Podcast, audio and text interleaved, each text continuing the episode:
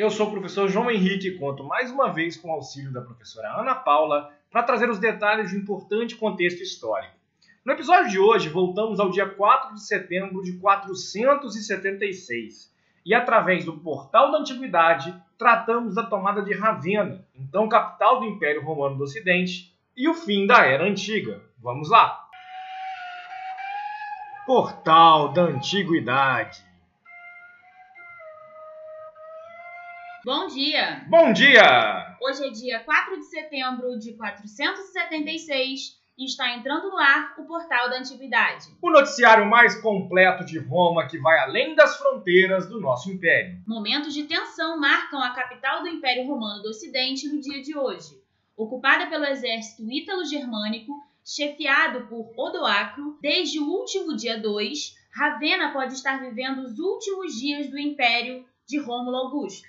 Alçada à condição de capital do império em 402 pelo imperador Honório, Ravenna foi escolhida para esse posto em função da sua aproximação com o mar Adriático e sua conexão com o Império do Oriente, mas também pelo seu potencial defensivo. A região é cercada por pântanos e os generais romanos acreditavam ser essa característica uma forma eficiente de proteger o império das invasões estrangeiras. Os avanços bárbaros sobre o império, contudo, não cessam e as tropas inimigas ainda contam com uma divisão produzida pelos conflitos internos entre generais e nobres que disputam cada fração de terra do território e mantêm a falta de coordenação para o enfrentamento mais organizado aos adversários romanos. Liderados por Odoacro, cuja ascendência remete à corte de Átila, o rei dos Hunos, os soldados ítalo-germânicos executaram o general Flávio Orestes, pai do imperador Rômulo, no último dia 26 de agosto. A ira de Odoacro manifestou-se após Orestes recusar-se a atender às demandas dos soldados bárbaros por terras, após esses auxiliarem o general a expulsar de Ravenna o imperador Júlio Nepos no ano passado. No Império do Oriente, as disputas pelo poder também se destacam. No último mês, o imperador Flávio Zeno recuperou o trono após ser vítima de uma conspiração liderada por sua sogra Verina, o Senado romano acompanha esta crise com atenção, uma vez que cogita pedir socorro aos orientais para resistir às ofensivas bárbaras. Na China também ecoam ventos turbulentos que demonstram que vivemos uma era de conflitos dramáticos.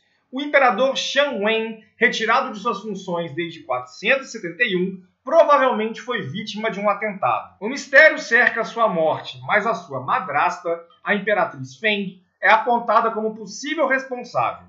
No entanto, há também uma linha de investigação que cogita o suicídio. Na Babilônia, chegou ao fim no ano passado a compilação dos textos do Talmud, um compilado de escritos judaicos produzidos ao longo da antiguidade. O trabalho realizado pelos sábios Rav Ashi e Ravina II expressa a resistência da comunidade judaica na região, especialmente após o fechamento das sinagogas e a tomada das crianças judias pelos magis, povos ligados à prática do zoroastrismo no Oriente, em 474.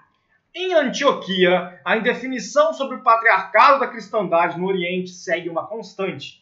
A disputa entre os que creem ou não na existência de uma divisão entre a existência humana e a divina de Jesus é o motor dos conflitos na cristandade oriental, que, a partir desse ano, voltou a ser comandado por Pedro de Antioquia, defensor da crença bizantina que não crê nas duas naturezas de Cristo e se afasta das definições de Roma. A divisão no cristianismo tem ocupado as atenções do Papa Simplício, responsável por erigir a igreja de Santa Bibiana, cuja família foi martirizada pelo próprio império durante o governo do imperador Juliano no século passado o Papa Simplício tem esforçado-se para manter a unidade cristã e ocupado-se de combater as fraturas políticas que têm agravado a crise romana. O declínio do Império Romano no Ocidente também faz sentir-se em terras britânicas.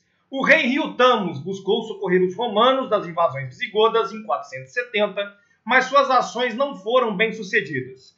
A região ainda tem recebido constantes levas migratórias de romanos continentais em busca de terras para trabalho e proteção. Em meio a tantos conflitos, tem se acentuado o processo de abandono das grandes cidades e a migração das populações para a área rural. Preocupados com as ofensivas bárbaras, homens, mulheres e crianças têm buscado proteção junto aos senhores de terra em troca de sua mão de obra. O regime de colonato, como costumeiramente se define estas relações, tem prosperado em meio à crise do império e também do sistema escravista. O colapso do escravismo passa pela dificuldade de obtenção de novos escravizados, tradicionalmente obtidos nas guerras de expansão do império que ficaram no passado. Revoltas como a liderada por Espartaco em 73 a.C. aumentam a tensão nas cidades e contribuem para o clima de desesperança nas áreas urbanas. A influência da cultura germânica que avança pelas margens do império, contudo, também ajuda a entender este processo de ruralização. Há uma prática comum entre os povos desta região, já analisada por Tácito em sua obra Germânia, chamada comitatus, que consiste na aliança eterna entre os guerreiros, remunerados com porções de terras, e os seus senhores. É esta ideologia, aliás, que explica os conflitos das tropas de Odoacro e os comandantes político-militares de Ravenna. No Império Gupta, na Península Indiana, foi realizada uma impressionante intervenção artística na região das cavernas Ajanta. O registro contém a imagem de um Bodhisattva, uma pessoa que encontra-se em estágio de desenvolvimento para se tornar um Buda e provavelmente foi concluído no ano passado, mostrando a importância do budismo na região. A arte, contudo, ainda chora o grande incêndio de Constantinopla, que destruiu o palácio de Lausos no ano passado. Dentre o patrimônio perdido, destaca-se a estátua de Zeus de Olímpia, tida como uma das sete maravilhas do mundo antigo. E o portal da antiguidade chega ao fim, atento aos desdobramentos da crise em Ravenna que ameaça o Império Romano do Ocidente. Fique agora com a nossa programação musical e o canto ambrosiano Lucernário, uma oração milanesa símbolo do nosso século.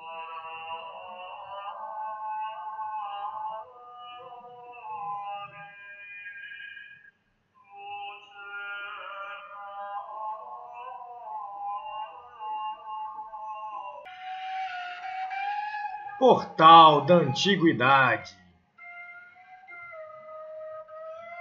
E atenção, interrompemos nossa programação com informações direto de Ravenna, onde algumas mudanças de curso podem ter grande impacto na história do Império Romano do Ocidente. C'è dubbio! Império se desmancha a olhos vistos. Odoacro, líder dos germânicos, acaba de conquistar Ravenna e depor o imperador Rômulo Augusto. Não creio. As tropas romano-germânicas avançaram sobre o imperador? Ele está morto? Não! Odoacro está atuando com misericórdia. O general afirma que se sensibiliza com a juventude e beleza do imperador e que está disposto a lhe poupar a vida. Exige apenas que ele se retire para o sul, conferindo-lhe até 6 mil peças de ouro para que possa viver na campanha com sua família. Mas sem o imperador, o que sobra do Império Romano do Ocidente? É o seu fim? Direi de si, mas não é justo. Quer dizer, penso que sim, mas ainda não é certo. O imperador deposto Flávio Nepos provavelmente reivindicará seu retorno ao trono e o apoio do imperador do Oriente Flávio Zeno para isso. Mas Odoacro também buscará aliados para afirmar o seu poder. Tudo indica então o agravamento das disputas militares. De seguro, ou seja, com certeza. Flávio Nepos e Odoacro provavelmente se enfrentarão nos próximos anos. A população seguirá em clima de insegurança e migrando para o campo em busca de proteção. Verdadeiros feudos devem substituir as antigas cidades do império, e os costumes germânicos devem, cada vez mais, se incorporar e transformar os valores de Roma. É o fim de uma era. Parece realmente que a história se faz diante de nossos olhos e que o mundo que conhecíamos já não existirá.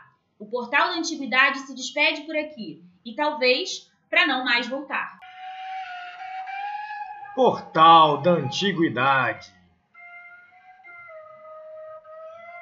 E foi mais ou menos assim que a chamada Era Antiga, um dos quatro grandes marcos estabelecidos pelos historiadores do Ocidente, chegou ao fim. Os conflitos entre os generais romanos por poder, a crise do sistema produtivo ligado ao enfraquecimento do sistema escravista e a migração das populações para o campo favoreciam as possibilidades de invasões estrangeiras e, aos poucos, demoliram as estruturas e territórios de um dos maiores impérios da história.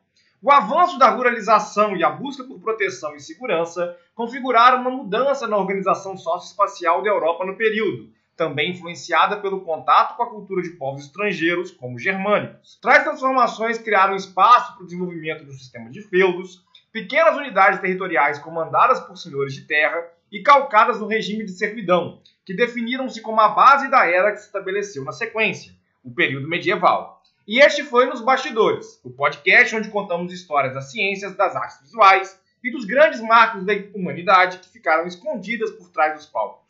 E não se esqueça, na próxima segunda você tem um encontro marcado com a professora Vivian e o mundo das artes visuais.